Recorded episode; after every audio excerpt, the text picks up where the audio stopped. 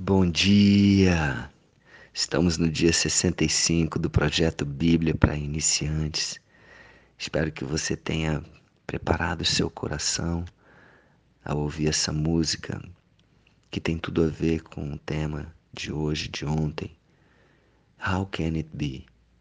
Lauren Daigle, legendado em português, inglês. Como pode ser? Como pode ser?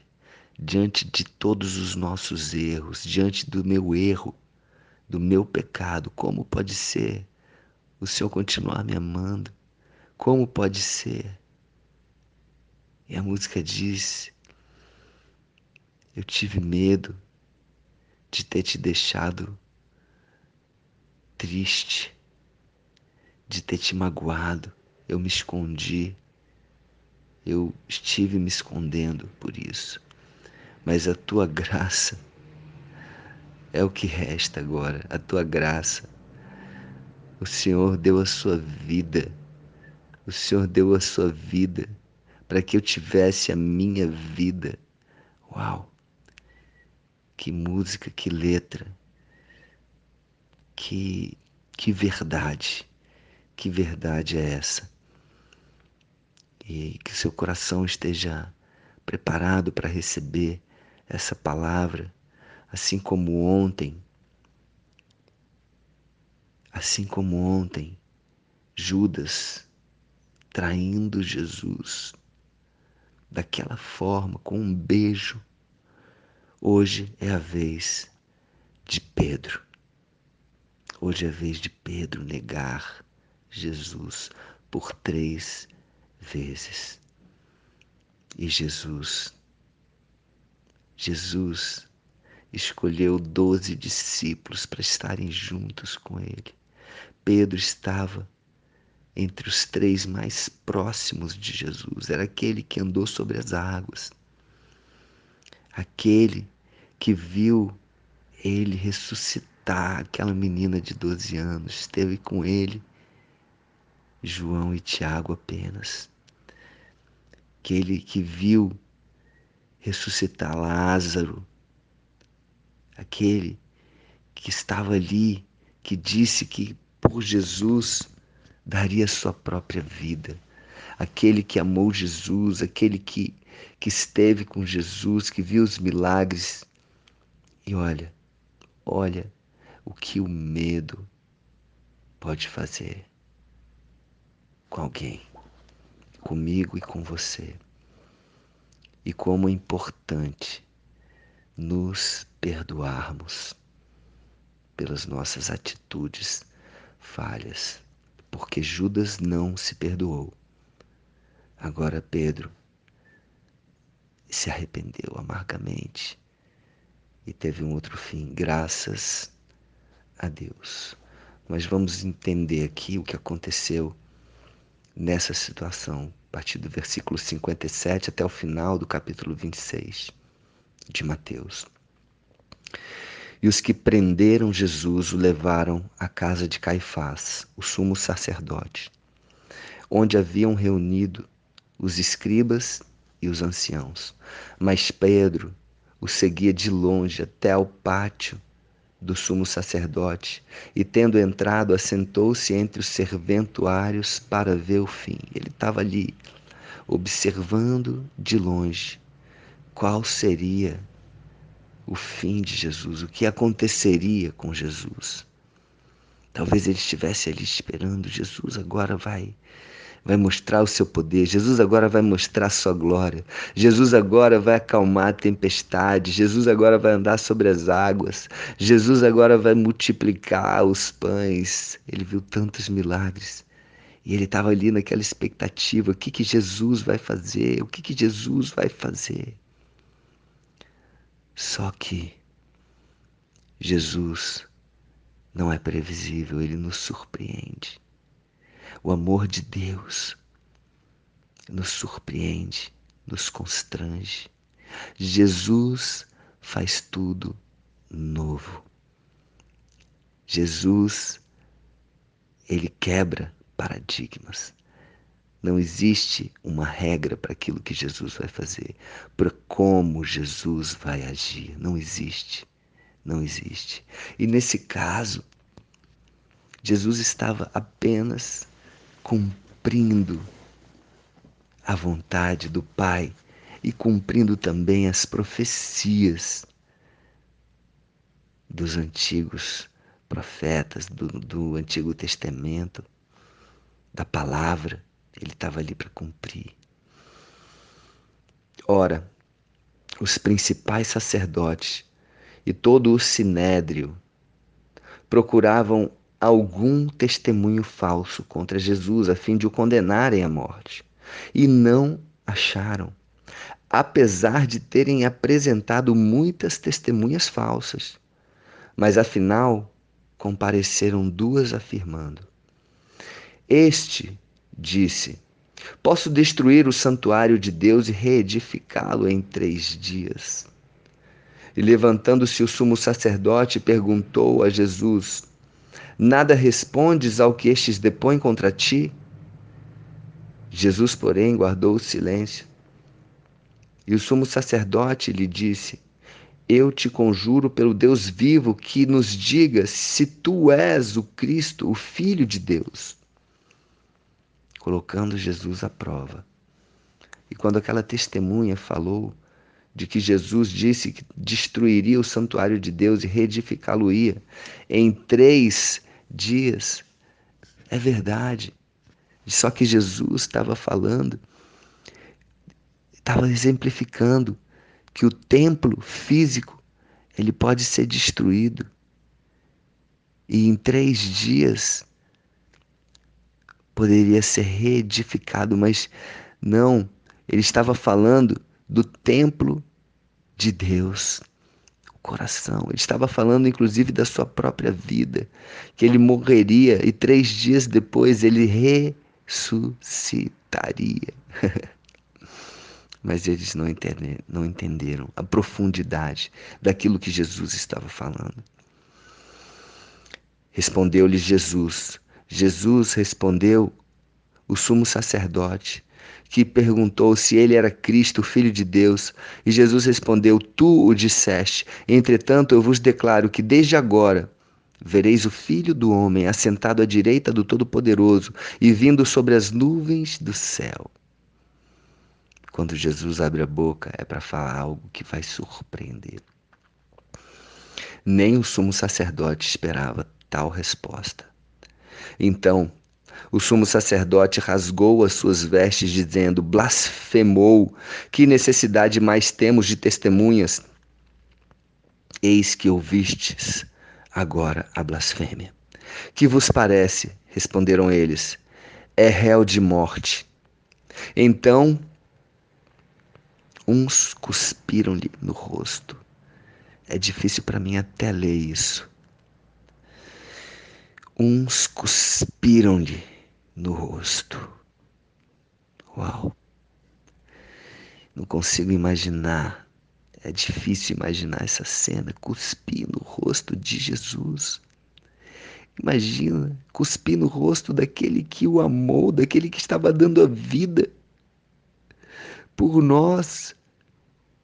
Que a, a que ponto chega o ser humano?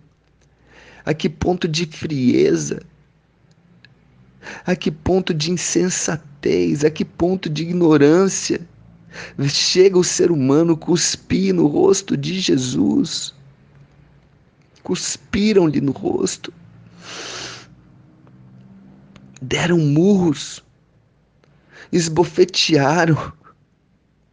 Meu Deus, que absurdo, que absurdo. A que nível chega o ser humano? E por mais que as pessoas estivessem fazendo isso, Jesus estava ali quieto. Jesus estava ali quieto. Ele já tinha dito a Pedro que se ele quisesse, ele chamaria a Deus, ele conclamaria a Deus. E o Pai poderia mandar mais de doze legiões de anjos para o livrar dali, mas não, ele ficou quieto. Ele ficou quieto ao ser cuspido no rosto, ao ser esbofeteado, ao darem murros na sua face. E ainda humilhá-lo e ainda zombar dele e falar: profetiza-nos, ó Cristo, quem é este que te bateu? Meu Deus. Ah, perdoa, Senhor, a ignorância. A única coisa que pode justificar é uma ignorância, é uma falta de conhecimento tamanha. Uau! Ora, Pedro, Pedro estava ali sentado, vendo tudo aquilo, vendo essa humilhação de Jesus. Ele estava vendo Jesus sendo cuspido na cara, sendo esbofeteado, recebendo murros. E aquele que falou que daria sua vida por Jesus estava ali morrendo de medo, olhando aquela cena. E aproximando-se uma criada, disse a Pedro: Tu estavas com Jesus, o Galileu. Ele, porém, o negou diante de todos, dizendo: Não sei o que dizes. Saindo para o alpendre, ele foi visto por outra criada, a qual disse aos que ali estavam: Este também estava com Jesus o Nazareno, e ele negou outra vez com juramento. Com juramento. Ele jurou: Não conheço tal homem, eu juro, eu juro. Pedro jurou que não conhecia além de pecar na mentira, pecou em jurar. Jesus falar que não se jurasse. E logo depois, aproximando-se, os que ali estavam disseram a Pedro: Verdadeiramente és também um deles, porque o teu modo de falar o denuncia. Então começou ele a praguejar e a jurar: Não conheço este homem, não conheço este homem. Jurando e praguejando. Pedro, Pedro, Pedro, Pedro, que andou sobre as águas, Pedro, a quem Jesus tanto amou, tanto ama. Olha o que Pedro fez. E imediatamente cantou o galo. Na mesma hora que o galo cantou, Pedro se lembrou da palavra que Jesus lhe dissera, acabara de lhe dizer. Antes que o galo cante, tu me negarás três vezes. E percebendo, talvez ali, caindo a ficha, ele saiu dali chorando amargamente, amargamente. Talvez como a letra dessa música, I am guilty, eu estou culpado, eu sou culpado, se sentindo culpado, arrependido amargamente, chorando amargamente, sentindo a culpa. Talvez ele foi passar ali pelos dias mais escuros da sua vida, mais tristes da sua vida. Eu pequei contra Deus, eu pequei. Eu pequei contra Deus, eu sou culpado.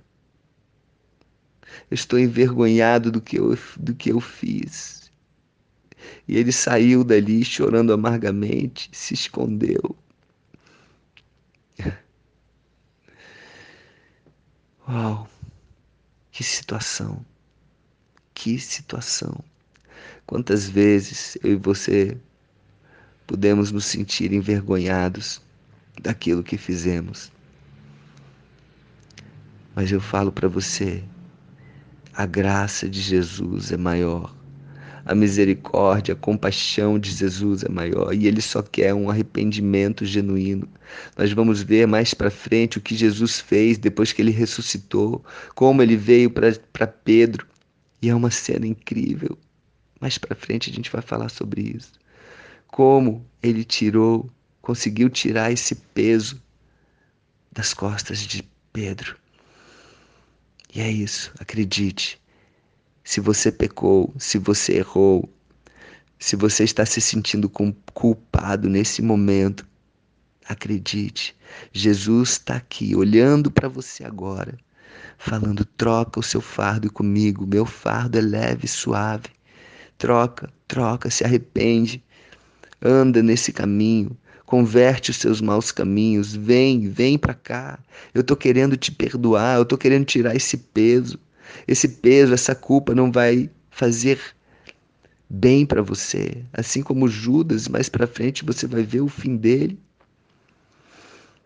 Também veremos o fim de Pedro, isso é um aprendizado incrível, como reagir a um, a um pecado, a uma culpa. Como reagir a esse sentimento. Amém?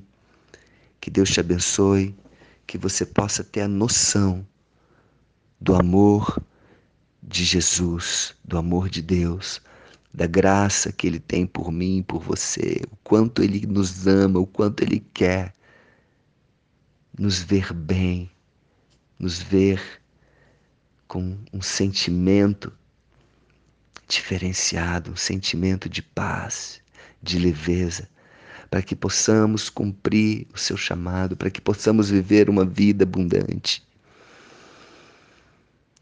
Olha o que Pedro fez. Então, assim, comparando com a vida de Pedro, que viveu de perto, e muitas vezes você pode falar Pedro, ah, Pedro, ah, Paulo, ah, santos, santos. Eles pecaram, eles erraram, feio, feio. Então, se você pecar, se você errar feio, acredite, tem chance. Fala para você mesmo assim: tem chance, tem uma chance. Um dos significados de graça, é, uma das traduções de graça é chance, chance, mais uma chance. Deus quer te dar mais uma chance. Aproveite essa chance. Aproveite. Ele quer que você aproveite mais uma chance. Ele sempre vai te dar mais uma chance. Amém? Um beijo no coração, que Deus te abençoe, que você aproveite essa chance e que faça da sua vida uma vida abundante, uma vida conforme a vontade de Deus, no centro da vontade de Deus. Aproveite. Um beijo no coração, um dia maravilhoso.